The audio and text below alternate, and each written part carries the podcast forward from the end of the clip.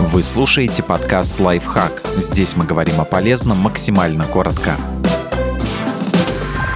Пять самых полезных фруктов, которые помогут не болеть. Регулярно ешьте их, чтобы уберечься от инфаркта, болезни Альцгеймера и рака.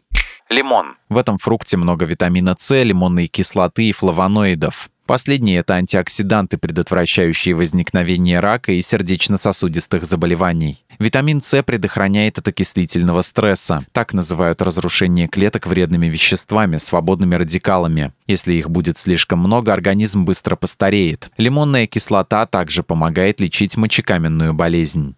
Апельсин. В одном среднем апельсине 139% суточной нормы витамина С и 20% клетчатки. В нем также много витаминов группы В, тиамина и фолиевой кислоты. По своим свойствам апельсин похож на лимон. При этом, как показали исследования, апельсин предотвращает образование почечных камней даже лучше, чем лимон. Цитрусовые, а в особенности апельсин и грейпфрут, снижают риск инсульта у женщин.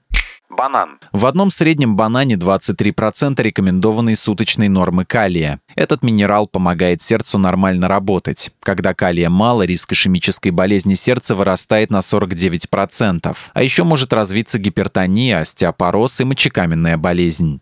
Грейпфрут. В грейпфруте много витамина С и калия. Раньше считалось, что фрукт помогает сбрасывать вес, но это миф. Грейпфрут лишь косвенно влияет на этот параметр благодаря способности снижать уровень холестерина и артериальное давление.